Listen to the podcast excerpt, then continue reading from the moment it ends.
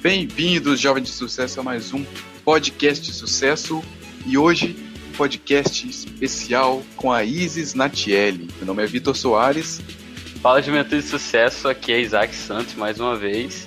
E hoje nós temos duas pessoas muito especiais aqui no Juventude de Sucesso, que é a Pietra, que tem nos ajudado nos últimos podcasts, e a nossa convidada para a entrevista, que é a Isis. Boa noite, pessoal. Eu sou a Pietra e é um prazer estar aqui de novo com vocês. Oi, gente, boa noite. É uma honra estar aqui. Eu espero poder compartilhar e aprender com vocês. Isso aí, galera. Vamos começar esse papo então. Isa, a gente quer perguntar sobre o começo da sua vida. Infância, onde que foi, que escola você estudou, como que era a sua, sua relação com os estudos, como que surgiu, como que surgiu essa ideia do, de estudar fora?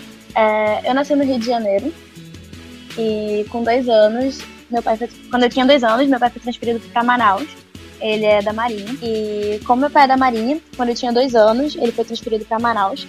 E aí a gente veio pra cá. E foi aqui que a minha irmã nasceu. Aí, quando eu tinha sete anos, a gente voltou pro Rio. E a última escola que eu estudei quando tava lá foi o Colégio Futuro VIP, que é um dos melhores colégios de Duque de Caxias. Tem várias unidades, mas onde eu morava, que era Duque de Caxias, na Baixada, era uma das melhores escolas. E eu era bolsista lá, tinha bolsa de 50%. E foi nessa época que eu ouvi sobre estudar fora. Eu tinha 10 anos, estava no sexto ano, me, já me destacava por ser uma das melhores alunas. E eu escutei, não lembro se foi na televisão ou se foi reportagem, sei lá. Eu ouvi que Harvard era a melhor universidade do mundo. E aí eu falei, pô, se eu for para a melhor universidade do mundo, eu vou ser a melhor profissional e eu vou arrasar. Então eu vou estudar em Harvard. E aí, um tempo depois, eu ouvi a palavra astrofísica não sei aonde. E aí eu cismei que estudar astrofísica em Harvard, fiquei com aquela ideia na cabeça. E aí, tá, né? Mas parecia só coisa de criança. E aí, quando eu tinha 11 anos, meu pai foi transferido pra Manaus de novo. Aí a gente veio. E foi uma época bem difícil para mim, porque eu tava bem apegada a tudo lá no Rio, né? Aos amigos, igreja, tipo, até a casa mesmo. E aí mudou totalmente a minha realidade. E eu tive bastante dificuldade para me readaptar aqui, porque a cultura é muito diferente, sabe? As pessoas. Mas aí com o tempo consegui me acostumar. E aí logo quando eu cheguei eu fui para uma escola particular. E no final de 2011 eu consegui entrar no colégio militar. E aí o sonho reacendeu. É, no final do oitavo ano, do oitavo pro nono, eu ouvi dizer de um menino que tinha representado o Brasil em uma conferência do Mercosul, acho que é o Parlamento Jovem do Mercosul, o nome do programa. Aí eu fiquei, caraca, então acho que dá para estudar fora, se ele conseguiu, da mesma escola. E aí tá. No nono ano eu procurei saber se tinha como fazer intercâmbio.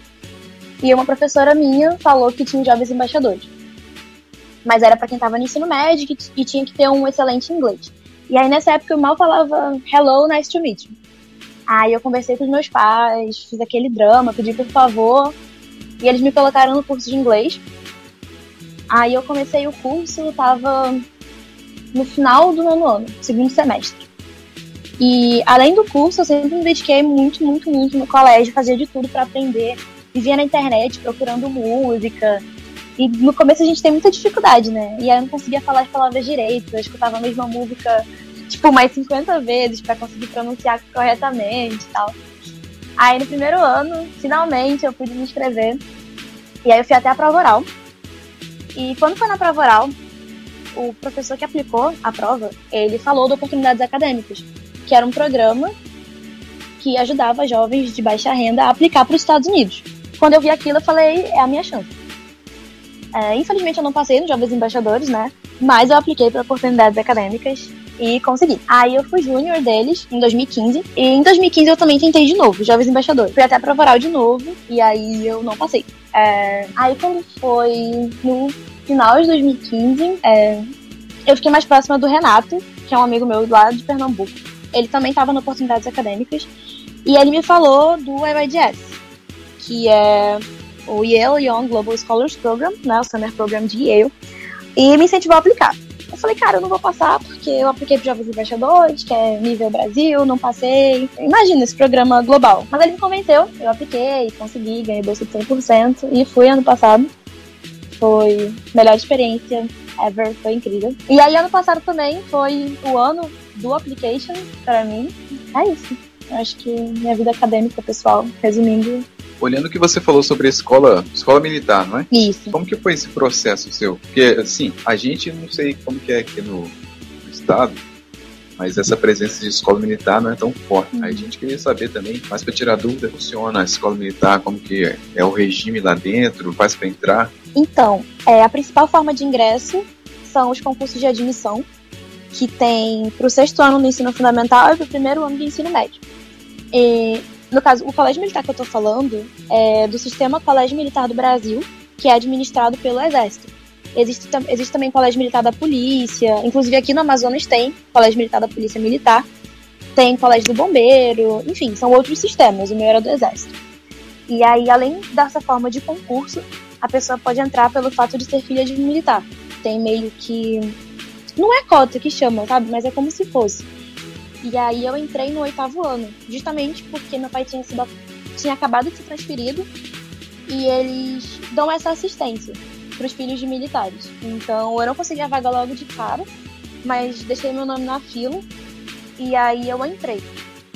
No caso, além de ter a ordem de chegada do meu pai aqui na cidade, também contou as minhas notas, porque eu estava competindo com outros filhos de militares que também eram da Marinha. A média de lá é 5.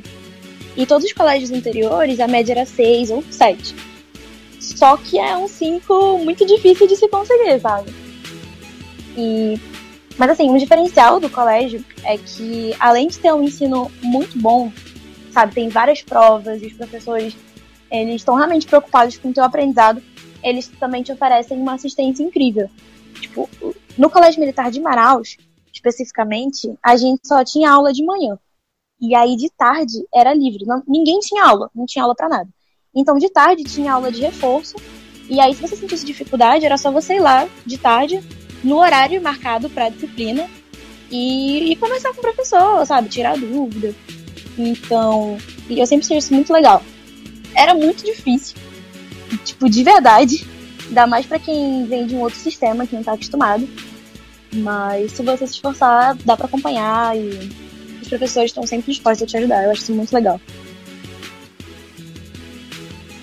Você falou que ano passado você conseguiu, foi aprovada, né?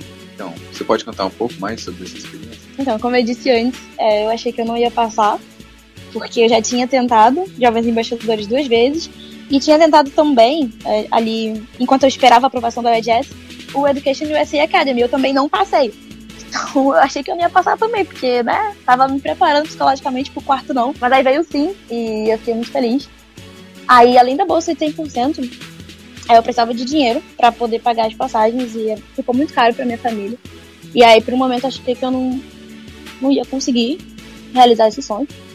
Mas aí, os meus professores, eles se organizaram e fizeram uma rifa para me ajudar. E aí, a gente conseguiu bastante dinheiro e eu recebi algumas doações. Então eu consegui fazer tudo, tirar passaporte, comprar as passagens. E assim, o IJS ele mudou minha vida completamente, sabe? Uma coisa que eu sempre gosto de falar e que eu sinto que realmente me mudou muito foi a questão de problemas globais. Porque eu nunca fui muito ligada à política, eu nunca me interessei tanto. Então, quando eu vi algum problema na televisão sobre algum, algum outro país, sabe? Não sei se acontece com vocês também, mas tem gente que tem aquele sentimento de tipo, ah, aqui no país também tá cheio de problema, então deixa eles pra lá e eu tô com meus problemas pra cá e você não se importa, sabe? E hoje, quando eu vejo certos países, eu não penso mais, tipo, ah, não, é só mais um país. Eu penso, caraca, são pessoas. Porque às vezes a gente esquece do, do lado humanitário mesmo, sabe? A gente esquece que somos todos seres humanos. E isso a Jess me mudou muito. Eu fiz amizade com gente de vários lugares. Tem uma amiga minha, a gente ficou muito próxima, a gente conversa direto. E a menina mora na China, são 12 horas de diferença. É muito difícil da gente conversar, justamente por causa do fuso. Mas sempre que a gente consegue acertar um horário, é incrível. Pô, tem uma amiga do Paquistão e ela é muçulmana, eu sou cristã. A gente trocou umas, umas experiências, assim, foi muito incrível. Ajudou a quebrar também a questão do preconceito. Muita gente tem essa coisa por conta de terrorismo.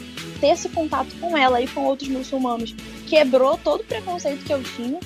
E hoje, assim, quando alguém fala mal do islamismo, eu já defendo com todas as minhas forças. Falo, não, gente, que é isso? Islamismo de paz e amor. Calma, vamos analisar direito. Foi, foi muito incrível. O meu inglês melhorou. Eu tô morrendo de saudade. foi, foi muito bom. Fora o aprendizado acadêmico em si, né? Eu participei de uma sessão chamada Sustentabilidade, Meio Ambiente e Energia. Eu já tinha interesse uh, nessa parte ambiental por conta do Clube do Meio Ambiente do meu colégio e poder aprender mais sobre essa área com professores, sabe, PhD, galera formada em Yale, Harvard, só gente maravilhosa. Abriu muito a minha mente e eu aprendi muita coisa interessante. Foi sensacional. Pô, foi uma experiência, então, por, por toda uma vida, né? Que falou, é uma experiência muito boa. E fora o network com a galera do Brasil, porque, querendo ou não, você acaba criando um laço mais forte mesmo com os brasileiros, né? Até quando você não entende um pouco do inglês, aí você chega para um amigo e o que, que fulano falou? E nessa brincadeira você compartilha toda uma vida e, nossa, os laços que eu, que eu criei com os brasileiros da minha sessão estão vivos até hoje, a gente se fala direto. É uma galera incrível. Me fez acreditar mais no futuro do país também, que eu vi que tem muitos jovens brilhantes espalhados por aí. E deu para você sentir também a mudança no inglês, né? Você pode falar assim, de antes e depois desse processo, dessa, dessa experiência sua. Então, é, antes de ir, o meu inglês já era relativamente bom, porque eu tinha aquele desespero de, tipo, ai meu Deus, eu quero ir para os Estados Unidos, então eu tenho que aprender a falar inglês. E eu ficava tentando aprender ao máximo, me esforçava, mas eu não sentia que eu estava fluente. Se alguém me perguntasse, eu falava não. Eu sei bastante, mas eu não sou fluente. E aí, quando eu cheguei lá, que eu. Meu Deus, eu entendo o que eles falam, eles entendem o que eu falo, que lindo foi, foi bem emocionante, assim, eu senti que todo o meu esforço valeu a pena, sabe? Todas as horas na frente do computador, correndo atrás de professor para tirar dúvida, tudo, tudo valeu a pena, assim, quando eu percebi que, caraca, eu tô entendendo. Foi incrível. E essa minha percepção foi até um momento engraçado, porque. E aí eu fiquei em New Haven, e aí eu e mais outros brasileiros a gente desceu no aeroporto de Nova York. E a gente tinha um intervalo de tipo 5 horas até chegar. Então a gente resolveu dar uma volta e eu me perdi com a Ruth, moça menina. E aí a gente ficou, tipo, perdida sem internet, tendo que achar a estação de trem e pegar nossa mala no lugar que a gente tinha deixado. Então, ou falava, ou falava. E foi aí que realmente caiu a ficha. Meu Deus, eu tô perdida. E aí depois a gente se achou e eu fiquei pensando nisso. Eu, caraca. Ah, eu queria só falar como que foi, porque quando eu fui, eu conheci, como você falou, muito, gente de muito lugar, né? Foi incrível, Isis. Uhum. Como que é essa experiência, assim, de você. É, você falou já, mas é, é até não dá para explicar, né? É muito legal ter esse contato com outras pessoas que nem, você nem sabia que dava para conhecer, né? É, é incrível, cara. Sei lá. Uma coisa que de vez em quando eu falo com meus amigos é que, tipo, eu descobri que adolescentes são só adolescentes em qualquer lugar do mundo. Tipo, às vezes uma coisa que você pensa, ah, só brasileiro é assim, você faz amizade com uma pessoa e você descobre que não, isso é coisa da idade, não é coisa que um brasileiro de 16 anos pensa, é uma coisa que um chinês de 16 anos também pensa, que um americano pensa da mesma forma. A parte humanitária, assim, não, não tem como explicar, sabe? É um contato incrível. E uma coisa que eu achei muito legal também, é, voltando a falar da língua, né? Que às vezes eu sentia dificuldade durante o programa, não, não muito nas palestras em si, que a gente acaba pegando o contexto, mas às vezes no meio de uma conversa eu não entendia o que as pessoas falavam. E aí eu ficava. Oh, can you repeat? Oh, I'm sorry, I'm Brazilian. E eles. é muito estranho, cara. Só que eles não ficavam tipo. Ai, nossa, essa menina tá aqui, nem fala inglês.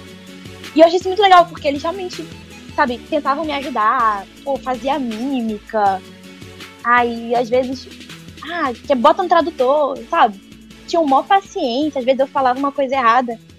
E aí tinha um amigo meu do Texas que ele me corrigiu acho que umas cinco vezes ao longo do programa. Eu falava uma palavra, ele não entendia, e quando eu explicava de mil formas, ele.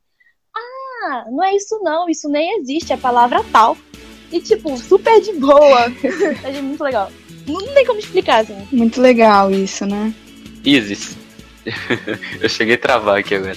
Cara, eu achei muito interessante você falando aí sobre a questão que você tentou, jovens embaixadores.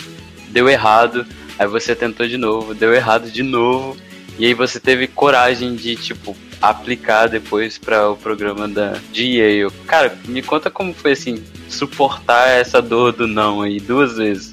Olha, o primeiro não não doeu tanto. Porque, como eu te falei, né? O meu inglês foi sendo construído, eu fui correndo atrás. Então eu já esperava o primeiro não, sabe? Eu fui assim, tipo, ah, eu vou para ganhar experiência. Se eu passar, vai ser um milagre. Se eu não passar também, tranquilo. Tenho mais dois anos para tentar. Só que eu me esforcei muito, sabe? Tentava melhorar meu inglês de todas as formas. E aí até treinei com uma professora lá do colégio, professora Gilmara. Nossa, me ajudou muito, muito. E aí, quando foi no segundo ano, eu fui super confiante, sabe? Tanto que na primeira prova oral, eu só falava o necessário, assim, evitava abrir minha boca, porque eu morria de vergonha. Até na entrevista, eles perguntavam, eu respondia com três palavras e era só aquilo. E no segundo ano eu fui super, sabe, muito mais solta, confiando no meu potencial e, sabe, falei, não, agora vai. E aí eu tava super animada e aí não foi.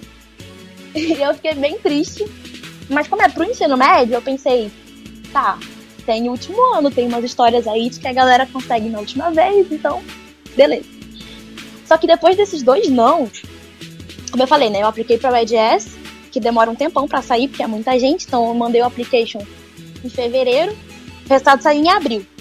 E quando foi, tipo, duas semanas depois de eu ter mandado meu application, surgiu a oportunidade do Education USA Academy, e aí eu apliquei, só que o resultado saiu, tipo, muito rápido. Saiu, sei lá, semanas depois. E aí quando veio esse meu terceiro não, aí eu não aguentei, cara. Eu, eu, eu chorei muito, muito, muito, muito. Eu, eu pensei em desistir, sair da oportunidade. Eu pensei, cara, eu não consigo. Eu não consigo um programa de verão. Até parece que eu vou conseguir uma graduação. Eu vou desistir. Mas aí Deus colocou uns anjos na minha vida e aí esses meus amigos falaram, não, cara, acontece e tal. Espera, vai dar certo. E aí depois de, de ficar muito triste, muito, muito mal, eu esperei mais um pouquinho e veio tão sonhado sim. Isso é muito legal, cara, porque uma das perguntas a gente meio que antecipou hoje. Uma das perguntas que a gente sempre faz é qual foi tipo o maior insucesso da pessoa. E eu acredito que você tem algumas, tipo assim, algumas coisas que, tipo, servem como insucesso. E, e você contou como você superou isso, assim, através dos seus amigos e tal. Mas eu acredito que o mais interessante é quando você pega um insucesso e transforma num sucesso, sabe?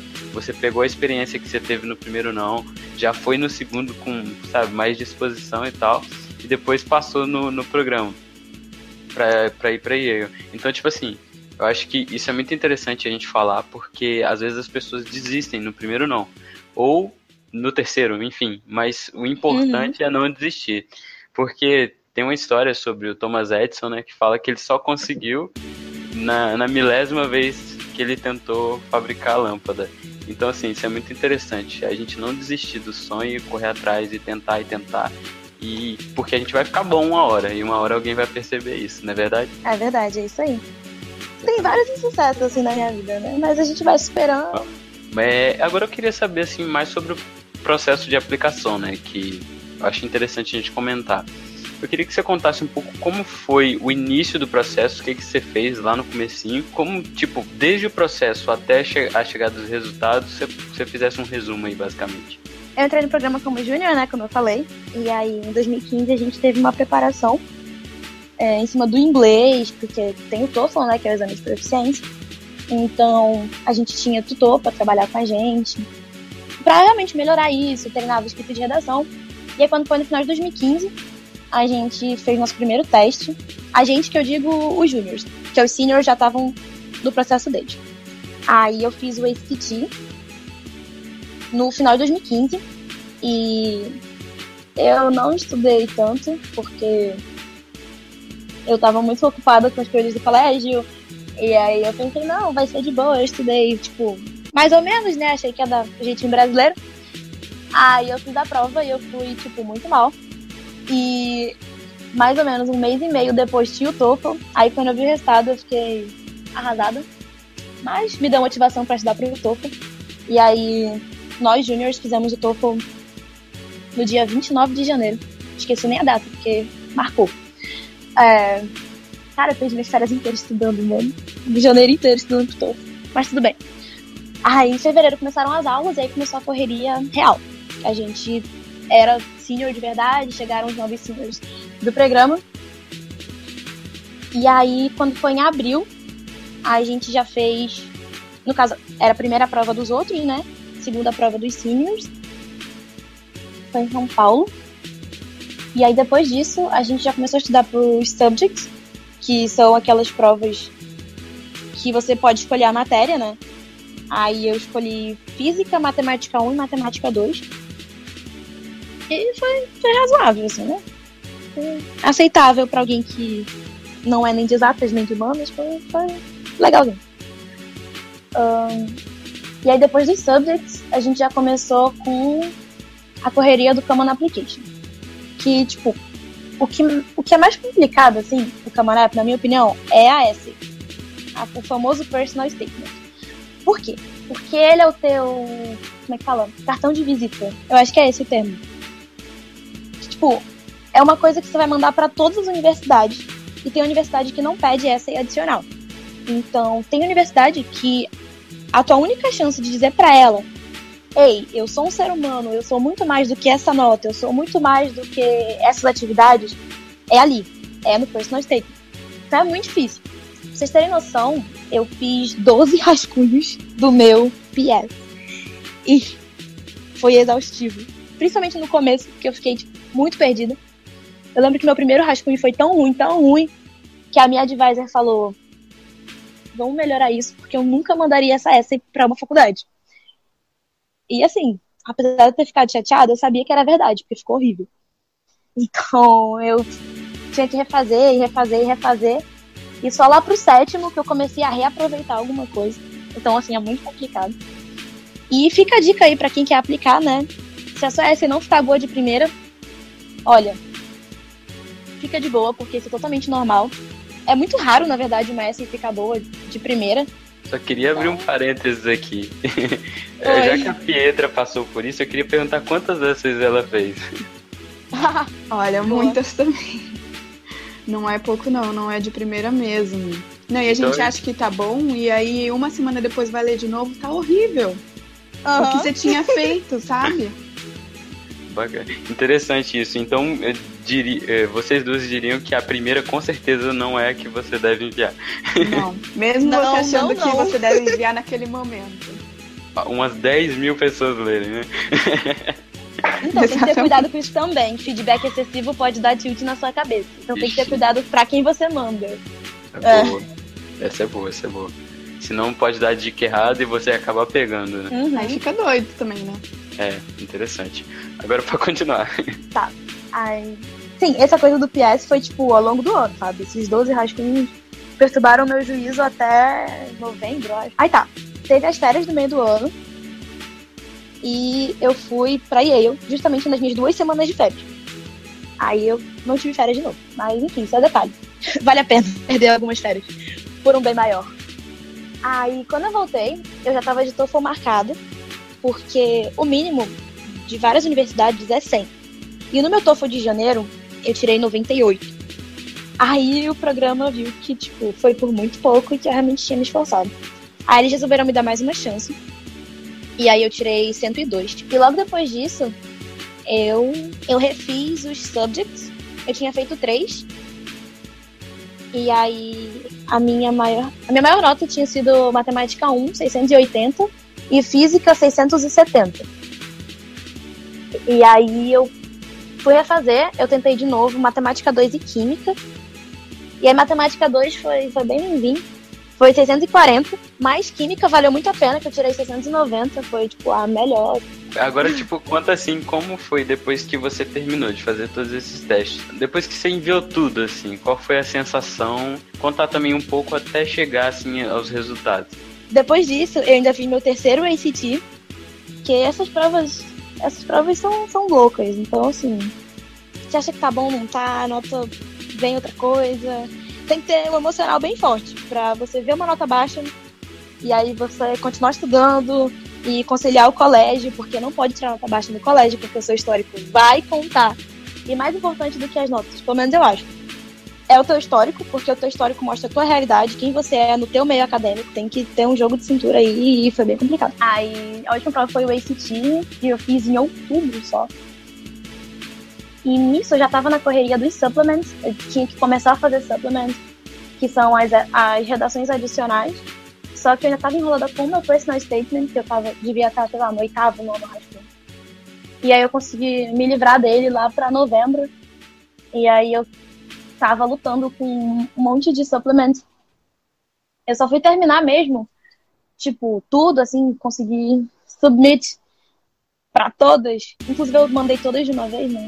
Terminava de uma, mas esperei até o último segundo pra ir uma atrás da outra, assim, sentir aquele alívio foi 24 de dezembro.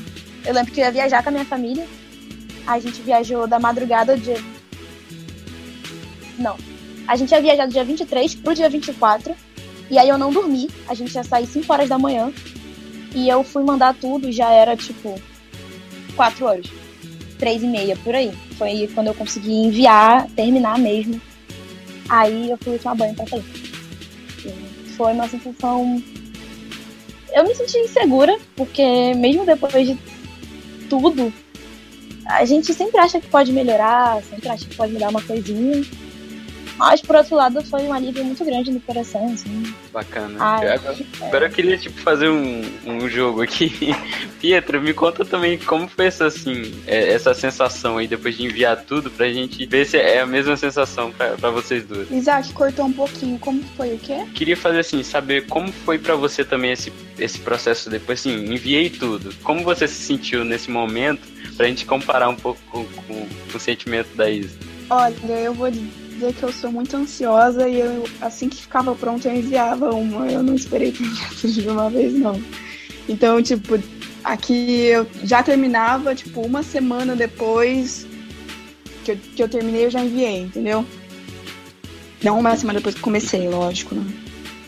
Você não teve a calma da Isis, não? Não, não tive nem um pouco de paciência.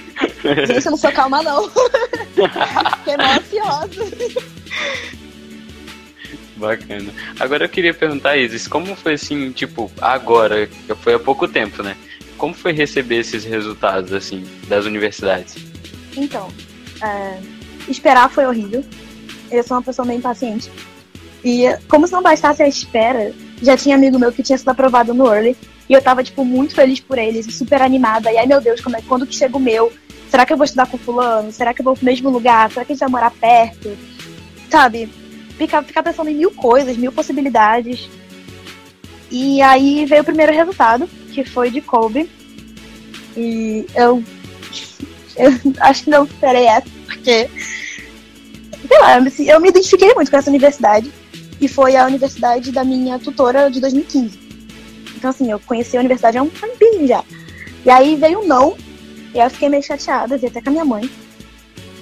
E aí os, olhos encheram de lágrimas e ela falou: Minha filha, é só o primeiro, você aplicou para nove, tá triste por quê? Aí eu, ah, mãe, porque eu queria muito. Ela, mas você também não quer as outras? Falei, quero. De tantas universidades, dessas nove, eu, eu quero, eu quero todas. Então, aí ela pegou e falou, então, relaxa, bota na mão de Deus. Foi só a primeira, tranquilo. Aí veio a segunda, eu não lembro qual é, mas foi ou não. Acho que foi Middlebury ou foi Bates. Acho que foi Middlebury. Middlebury. E aí veio não. Mas aí eu tava, já tava com aquele pensamento, né? Pô, não, tranquilo. Duas. Eu posso conviver com dois não, de boa. Aí fiquei tranquilo. Aí eu acho que depois foi Bates. E aí foi não de novo. E eu comecei a ficar nervosa. Porque mais gente apareceu sendo aceita. E eu, ai meu Deus, não vai dar certo. Mas quero acreditar que vai dar certo. E aí, depois acho que veio Franklin Marshall, que foi lista de espera.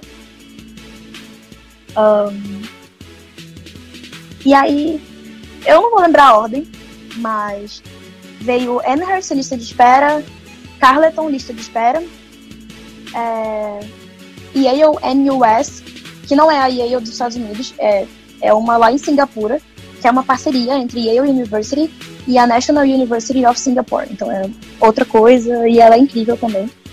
E aí ela não me aceitou. Essa eu fiquei muito chateada porque eu fiz a entrevista por Skype. Nem todo mundo é entrevistado, então tipo, eles me chamaram e o admission officer que me entrevistou, ele falou: "Nossa, você tem um perfil muito bom, perfil forte, não sei o quê". E eu falei: "Essa vai". E aí não foi. Fiquei bem triste. Aí veio o Skidmore. Não fui aceita. E só faltava Yale pra mim. Que foi a última, foi dia 31, dia 30, quinta-feira. E assim, eu tava numa expectativa muito grande, porque eu tava acreditando muito que ia dar certo, sabe? E foi uma coisa que até meu namorado falou pra mim, ele falou, cara, tu, tu sempre soube que, tipo, tu tinha capacidade de passar, mas seria meio, tipo, seria um milagre se tu fosse aceito nas nove. Então, enquanto tiver resultado para sair, confia, vai dar certo. E eu tava meio tranquila, meio ansiosa, sabe? E aí eu pensei, poxa, se saíram oito nãos, é porque vai sair um sim. E eu vou acreditar nesse sim até o último segundo. E é isso, sabe? Por mim não tem problema se eu levar oito nãos, eu vou focar no sim e vou ser feliz. E aí eu tava até na faculdade quando saiu o resultado. Eu achei que ia sair no dia seguinte, porque eles disseram no e-mail que era 31. E um amigo meu postou, passei e eu, aí, ai meu Deus do céu. Entrei no, no meu perfil, a mão começou a tremer. Gente, eu me, me tremi como nunca na minha vida. Sério, a minha mão tremia de uma forma que eu fiquei assustada. Aí eu pedi licença, o pessoal que tava comigo, fui pro corredor. E aí abri lá e não achava o link do portal e me tremendo, nervosa. Aí quando entrou, tava lá. An update has been posted to your application. Eu, ai meu Deus do céu, socorro. E eu sozinha no corredor da faculdade. Lá de um prédio. Aí quando eu cliquei. Gente, foi, foi um dos momentos mais tristes da minha vida.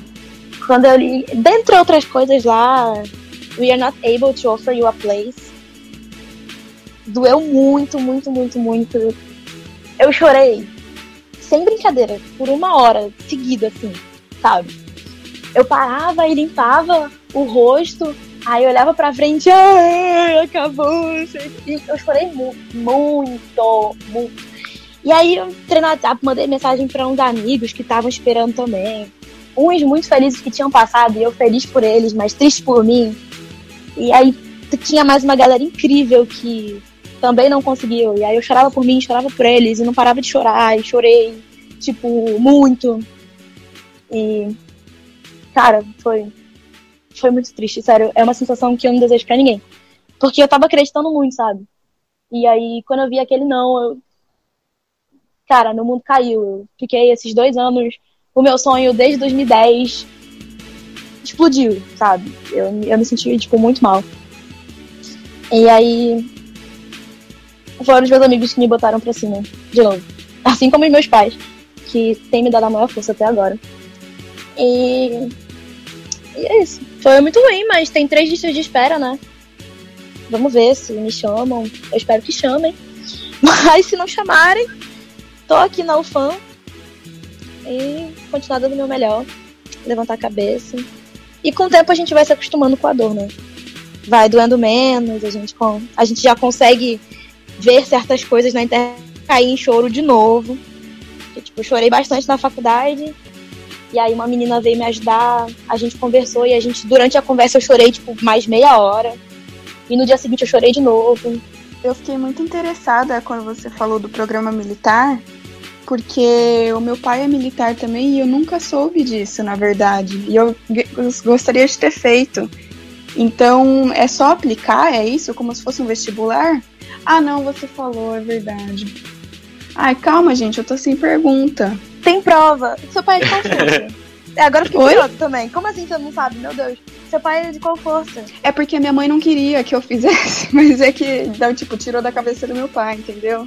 Gente, ai, meu Deus. Tem muito estereótipo com isso, gente. Meu Deus. Não tem nada Você... a ver com o exército no. Tem um monte de assim, fã militar aqui. Olha, a escola é do exército. Então, querendo ou não, você vai ter um contato com a força, sabe? Tipo assim, certo. uma coisa que só a gente tinha, a gente e o colégio da polícia tem aqui. que é formatura. Nenhum colégio normal coloca um monte de criança, entre aspas, pra ficar no sol, sem se mexer, sabe?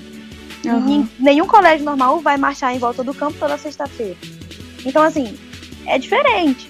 Mas é um Mas- negócio mas vale que é muito legal, a pena. né? É. Sim, é cheio de regra, tipo, uniforme é diferente. É, isso é muito legal mesmo. Não pode pintar unha, não pode soltar o cabelo, o menino tem que cortar o cabelo. Mas Você vale ganha uma a pena. responsabilidade com isso, não ganha? Com certeza. Então. E os valores, cara, os valores, nossa, patriotismo. Eu, patriotismo zero antes daquele colégio. Sei que eu tinha 12 anos, mas enfim. Eu acho que, nossa, eu sou muito mais patriota depois de ter passado por lá. Fora todo o senso de companheirismo, lealdade, honestidade, iniciativa. Nossa, ai. Nossa, eu amo colégio militar, podia falar horas e horas. Quiser fazer um podcast sobre colégio militar, tô aqui. Pô, é uma ideia. É uma é uma ideia, Isaac. Eu, eu queria até comentar sobre isso, que eu achei interessante vocês falando. Tem um amigo meu, vou aproveitar, né, que a gente trabalha com network. Tem um amigo meu que a gente se conheceu graças ao UIDS e ele foi coronel aluno do Colégio Militar de Juiz de Fora. E a nossa amizade foi, assim, fortalecida pelo laço militar e pelo laço do programa e a gente ficou super best friend. Inclusive ele aplicou também, só que ele não era de nenhum programa. Enfim, a história dele é incrível. Deixa aí pra ele contar pra vocês, ele é maravilhoso. Mas ele também não conseguiu não. A gente tá na mesma luta aqui da lista de espera, tentando controlar o coração. E, e é isso aí, né? Mas É bac- tem, ele tem uma galera do, do meu colégio também. Que É bacana falar disso porque se tem um cara que é fã de militarismo aqui, sou eu. e é isso, Verdade? né? Sim, sim, sim. Desde pequeno eu era doido pra ser militar e, tipo, era uma coisa de criança, sabe? Mas acabou virando uma coisa real quando eu fiz a prova da SPSEX. E agora eu descobri que a Isis namora um cara da SPSEX. Eu achei muito legal isso. Ou ele já tá na mão. Ele tá na mão, terceiro ano da mão.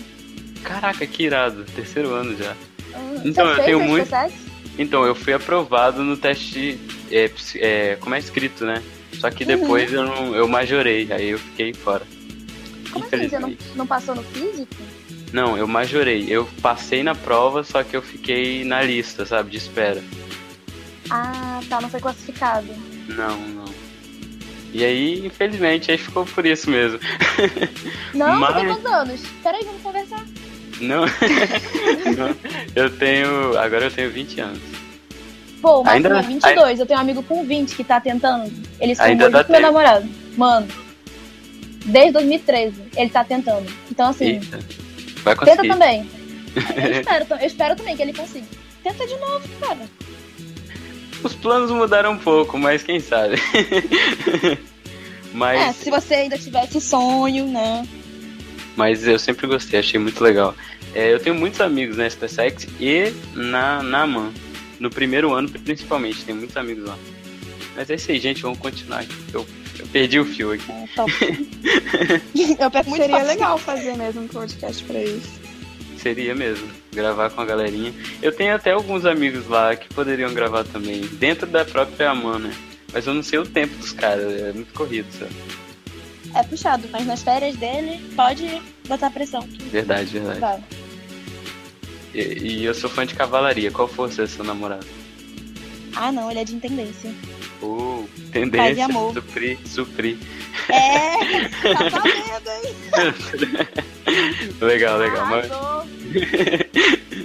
mas é isso aí, gente. Vamos continuar aqui. Só saber mais um pouco dessa, dessa situação aí da, da Isis.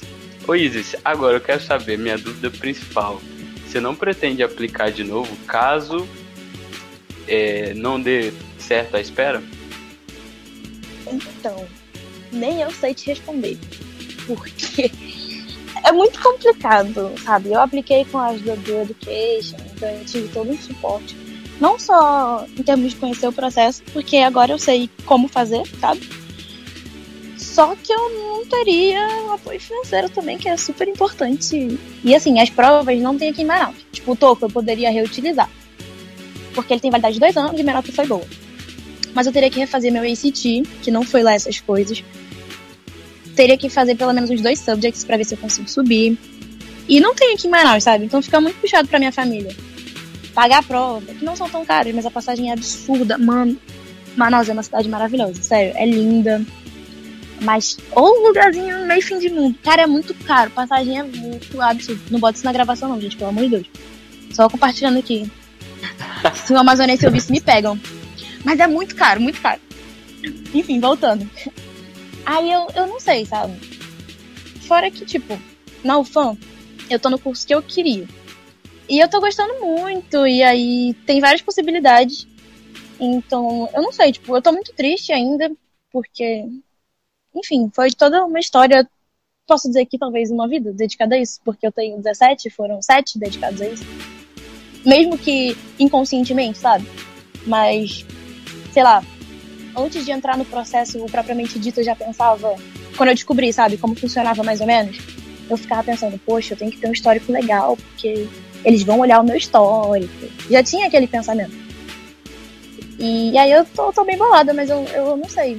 Eu também não sei se eu, sei lá. Eu acho é, interessante agora sei lá, a, Pietra, a Pietra comentar o que, que ela acha disso, Pietra.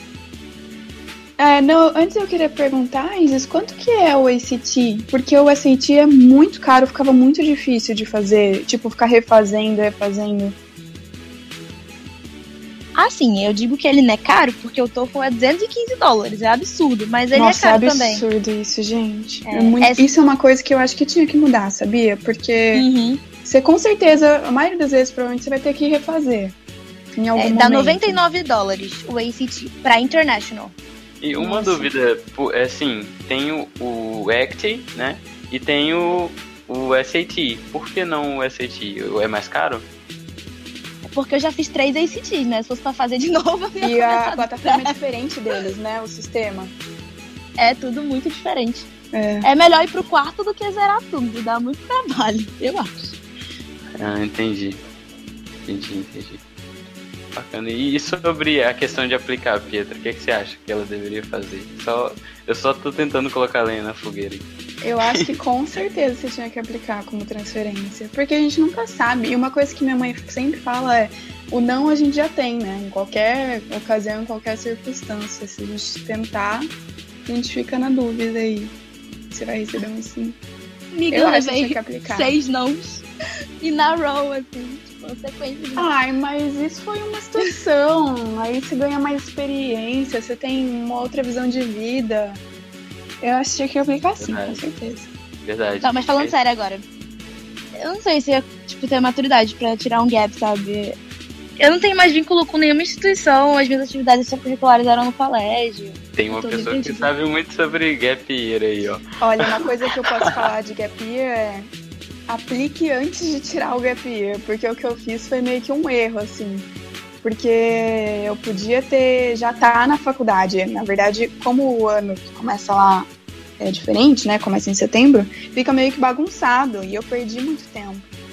Então, se você quiser tirar o gap year, já aplica antes para tirar, porque aí você já tem meio que a certeza, sabe? Que você vai estar tá dentro. Mas como assim aplica antes, tipo? Eu tipo, já apliquei, eu já tô com não. Eu teria que aplicar durante esse ano pra ir 2018. Ah, não, é, como transferência eu tô falando. Cara, o problema da transferência é que, tipo, eu posso continuar na UFAM, tranquilo. Mas e a bolsa? É muito escassa a parada de bolsa. Ah, mas tem bastante é, bolsa para transferente também. Bastante. O que tem mais quem tem mais dificuldade com bolsa é quem não tá em nenhum lugar, que era eu. Eu não tava nem na escola e nem no college, aí eu, não, eu, eu simplesmente não achava bolsa. É uma ou outra, sabe? Mas pelo fato de você já estar tá na faculdade, tem muito mais bolsa. Então tu acha que ao invés de, tipo. Porque, tipo assim, quando eu falei para certos amigos que eu não tinha passado, uns amigos que conhecem mesmo o processo.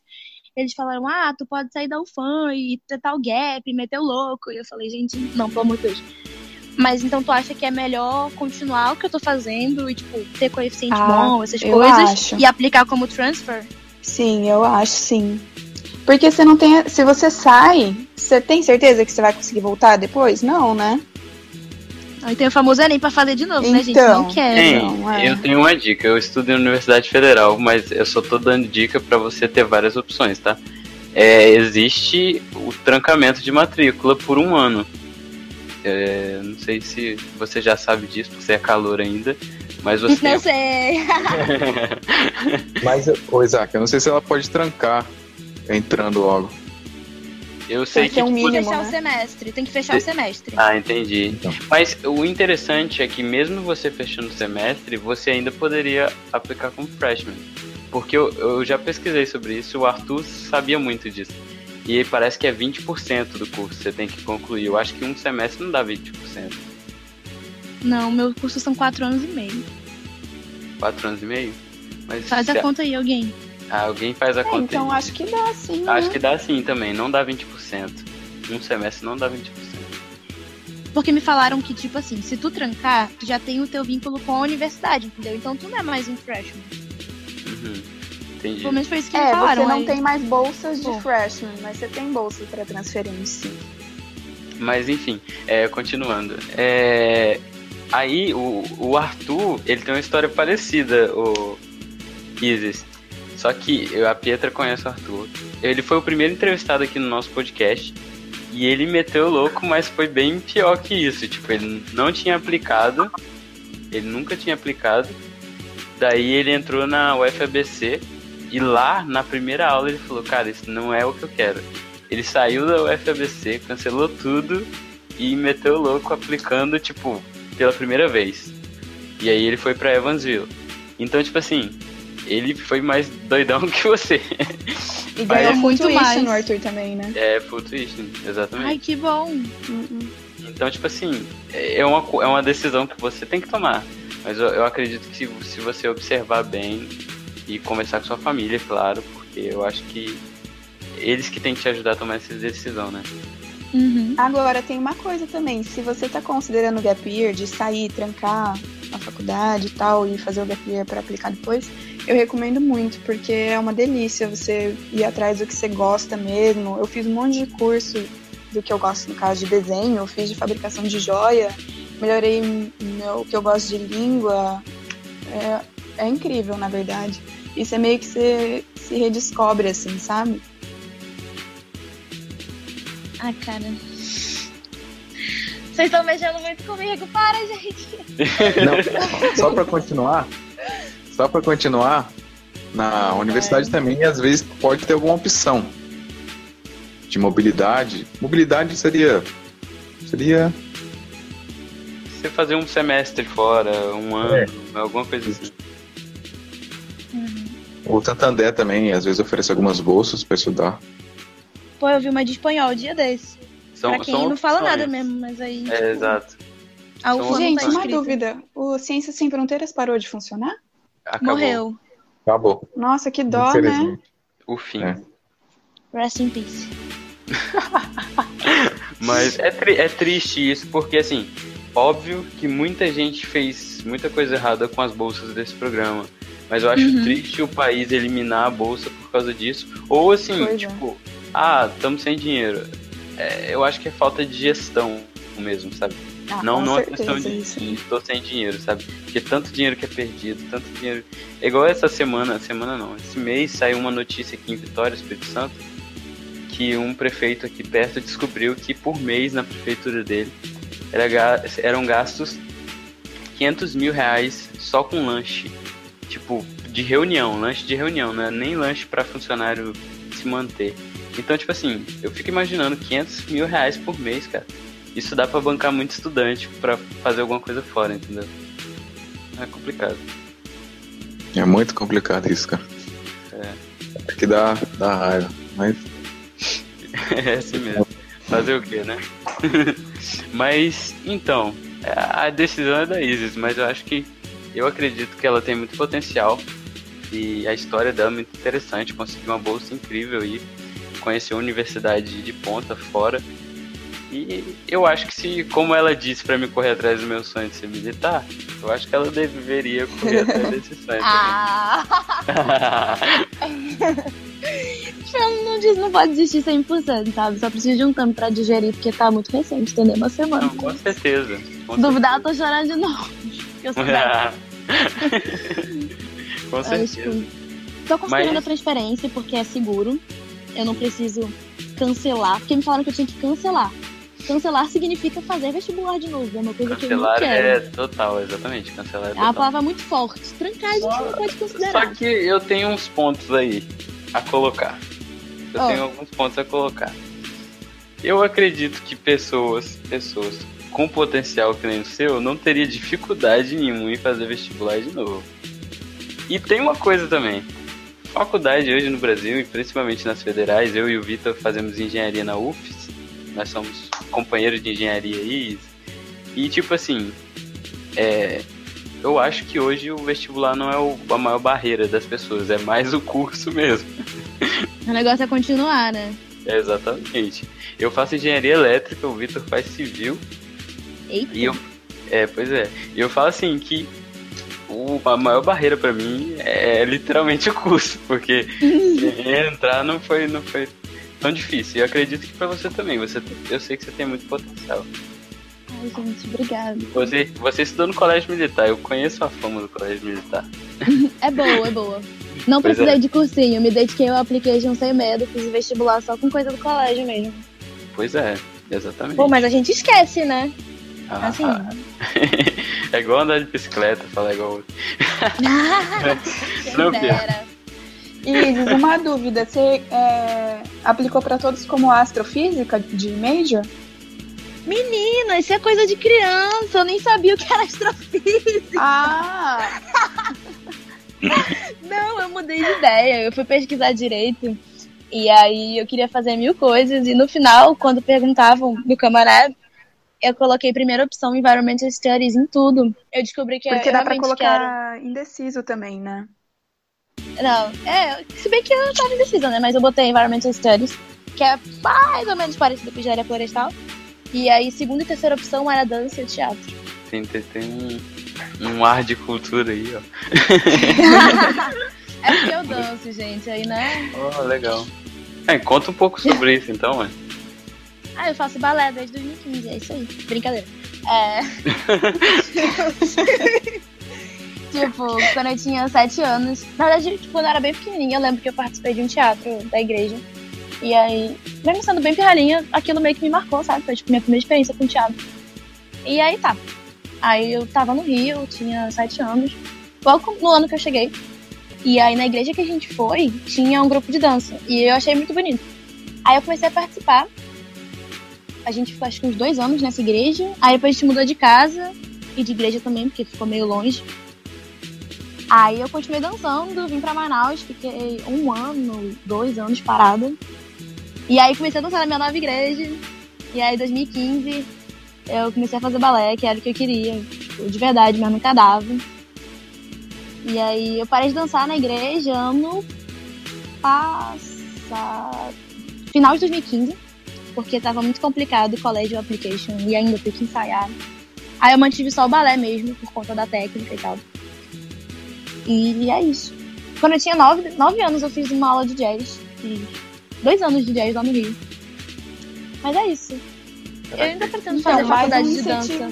Mais um incentivo pra você aplicar como transferência. Lá as faculdades pode fazer um monte de coisa nesse tempo.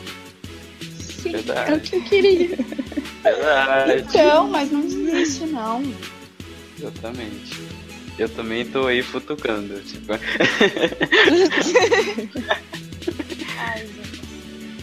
é porque assim, eu tenho uma opinião muito forte sobre educação no Brasil, gente. Então, se eu não sei a opinião política de cada um, mas eu pre- preciso falar isso.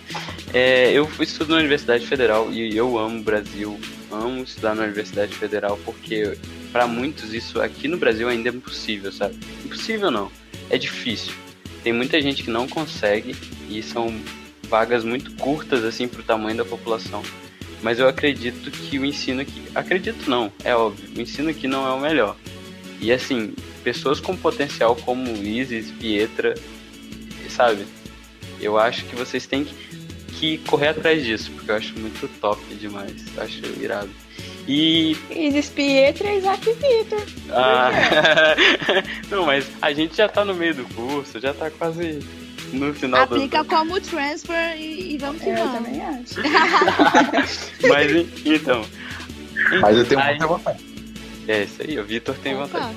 Cara, eu, eu, se eu pudesse, eu mudaria minha carreira totalmente. Sou apaixonado por questão de negócios, investimentos, economia. Eu faria economia e eu ia pro caminho da Prieto, da Prieto. Se eu pudesse. Ah, eu acho uma boa, hein? Mas, Economia. voltando. É, eu acho que assim, que, tipo, quem ainda tem essa oportunidade e, e você, o Izzy, você passou um trabalho, tipo, imenso. Imagino que fazer o TOEFL, é, o ACT, o SAT, essas provas todas, e tipo, é muito complicado, sabe? É igual a história do Alisson, a gente entrevistou ele, ele contando que fez todo esse processo e, tipo, deu errado, sabe?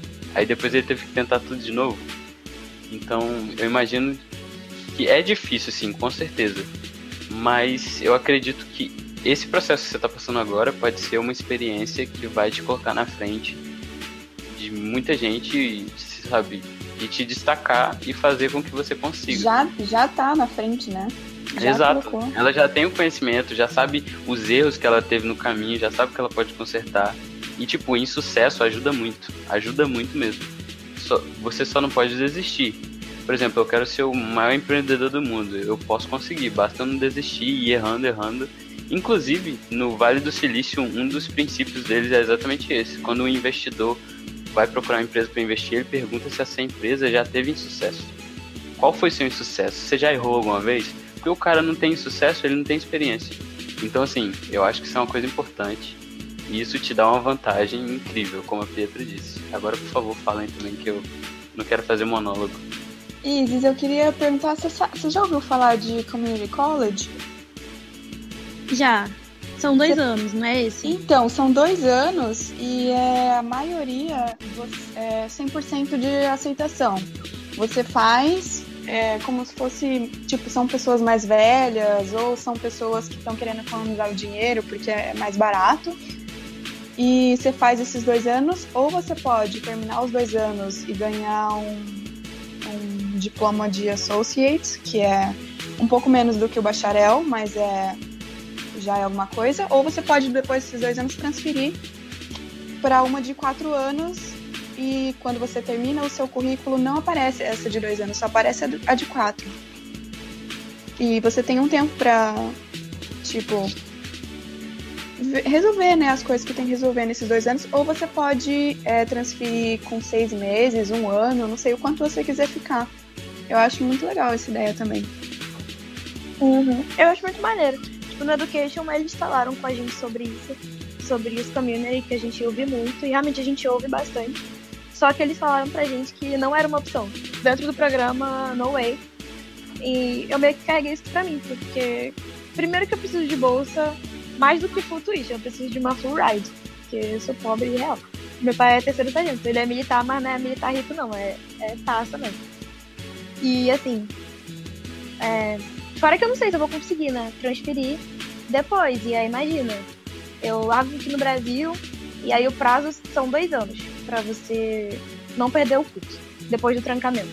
Aí eu vou, fico dois anos lá fora, não consigo transferir e volto para fazer o de quatro anos.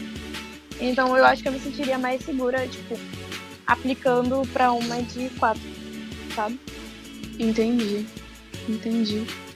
Mas em relação à bolsa, tem bolsa para community college também. Só que deve ser mais difícil ter, é, mais difícil ter full tuition. Né? Uhum, ainda mais pra internet, né? É, verdade.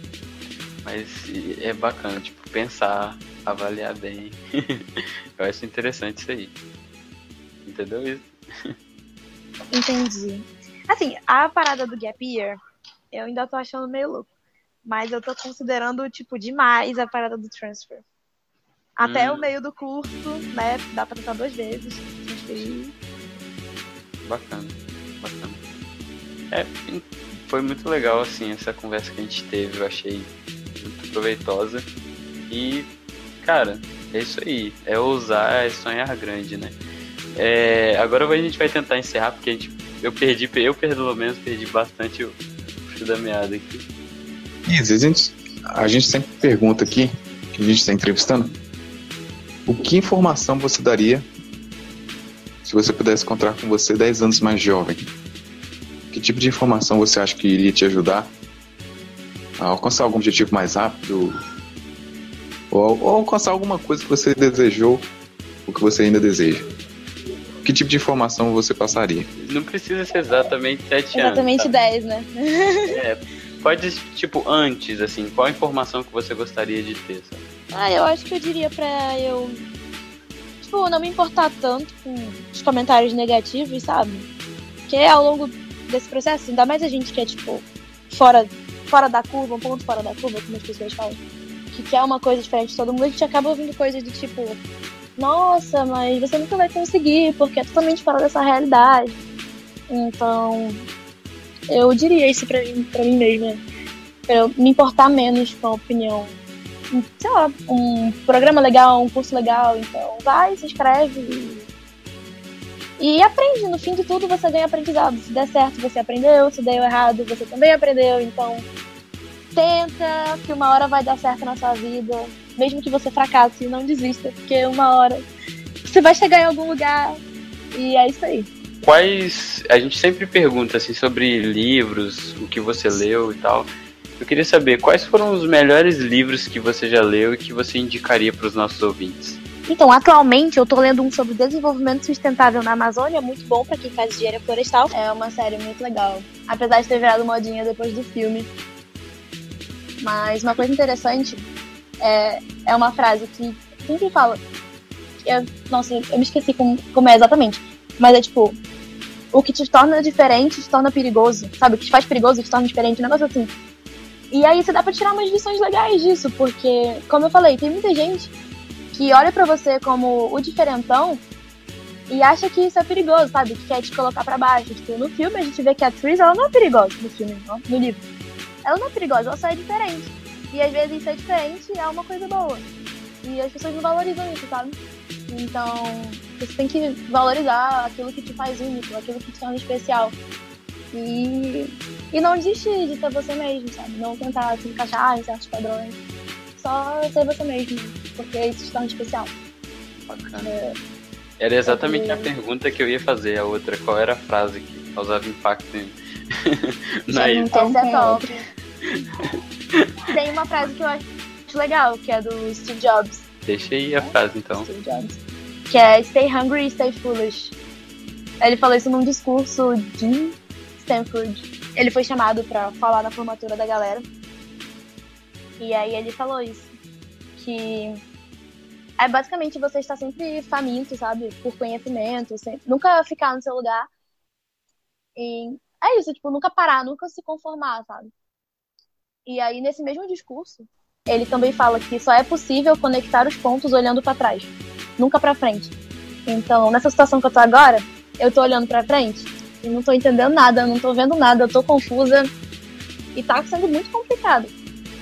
Mas quando eu olho para trás e conecto certos pontos, por exemplo, jovens embaixadores no primeiro ano, não deu certo e o segundo também não deu.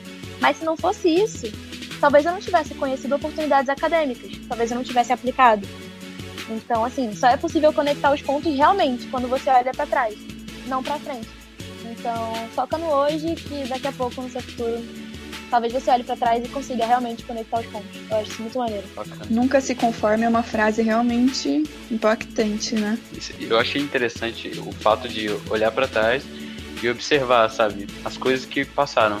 Igual você falou assim, talvez eu não teria feito o que eu fiz com conhecido oportunidades acadêmicas. E você mesmo falou antes que foi o próprio entrevistador que te apresentou o programa, não foi? Aham, uhum, o professor que estava guiando a prova oral. Então, esse é o interessante, tipo, as situações que você passa vai te levando, assim, pro seu futuro, né? Vai dando rumo pro seu futuro. E, e é exatamente o que eu acho, assim, nesse momento interessante, sabe? Você parar, observar tudo que você aprendeu, tudo que você coletou e ver também, eh, o Isis, que muita gente não tem a informação que você tem hoje, sabe? Muita gente não teve essa oportunidade e você aproveitar isso e usar tudo isso que você adquiriu. Eu acho muito legal. Tá, gente, eu prometo que eu vou pensar com muito carinho sobre a nossa conversa. Vocês estão botando é... muita filha. é... tipo, é porque, sabe? Mas é isso aí. O, o, importante mesmo é você tomar essa decisão com sua família, sabe? Você sentar, expor o que você tá sentindo, primeiramente. E, e, é isso aí. E correr atrás dos seus sonhos. O que importa é, são seus sonhos. E o que vai te, deixar feliz, né? Isso aí. É o que eu acho, né, Pedro? Com certeza, exatamente isso. É, tem que fazer o que se sente bem, né? Agora, gente, eu vou chegar na, na parte mais triste do podcast, que é a parte que a gente encerra. Né? Então eu queria agradecer a todos os ouvintes que nos escutaram até aqui, dizer que nós estamos nos esforçando para compartilhar essa informação com todos vocês. É, agora começou o semestre, então eu e o Vitor estamos numa correria e eu imagino que a Pietra também tem as coisas dela para fazer, a Isis, e que também já está na UFAM lá estudando engenharia. E é corrido para todo mundo, mas a gente se, se esforça para tentar ajudar aquelas pessoas que ainda não têm essas informações, para que se elas têm esse sonho, elas consigam realizar, sabe? Pegando exemplo das outras pessoas. É isso aí, queria agradecer a todo mundo que participou. Pietra mais uma vez aqui com a gente ajudando, a Isis contando suas experiências. E para encerrar, gostaria de deixar uma frase que é do Abraham Lincoln. Tenha em mente que o seu desejo de atingir o sucesso é mais importante que qualquer coisa. Agora eu queria deixar minha frase, né? Como a gente sempre deixa uma frase. E a minha frase é: Tubarão anda com tubarão e sardinha anda com sardinha. Essa eu aprendi. Muito boa. Top. É igual a gente, tipo, querer impactar o mundo e ficar andando com gente que não quer impactar o mundo, que pro, pra eles o mundo é só aquilo ali e tá ótimo. Então, Uhum, assim, é é, o que eu falei antes, né? Tipo, tem gente que vai te trazer pra baixo, mas se você anda com gente que tá num nível acima, você vai olhar pra pessoa e falar, caramba, eu quero ser que fulano. E aí você vai estar sempre buscando sair dessa caixinha, ir além, procurar outras coisas. Sempre tem boas inspirações por aí. é isso aí. Eu queria desejar muito sucesso a todos os ouvintes, a Pietra, a Isis, e em breve a gente vai ver ela sendo aprovada. Ai, gente. Amei. É, mas eu queria desejar muito sucesso a todos vocês.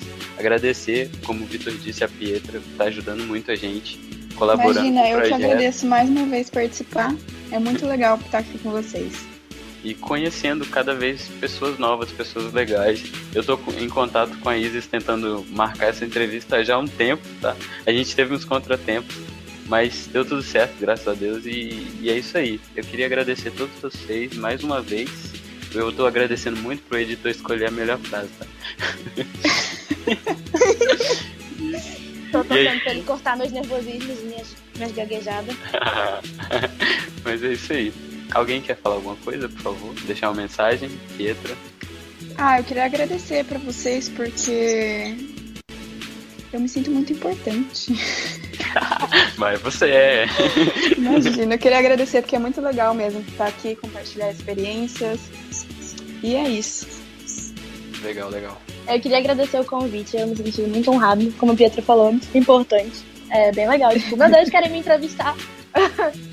Mas, sério, é, eu espero que a minha experiência possa servir de motivação para outros jovens. Realmente é muito difícil saber lidar com certas coisas, ainda mais quando a gente é muito novo e não tem tanta bagagem, a gente vai construindo. E quando você começa a construir de forma não tão fácil, nem sempre você tem coragem de ir até o final, mas a mensagem que eu quero deixar para geral é, não desista. Mesmo que pareça difícil, mesmo que pareça impossível. Mas vá em frente, foque no seu objetivo. E é isso. Muito obrigada pelo convite. Eu adorei falar com vocês. Editado por Wanderson Rodrigues. Acesse www.wandersonrodrigues.com. Wanderson Rodrigues é com V e com N, beleza?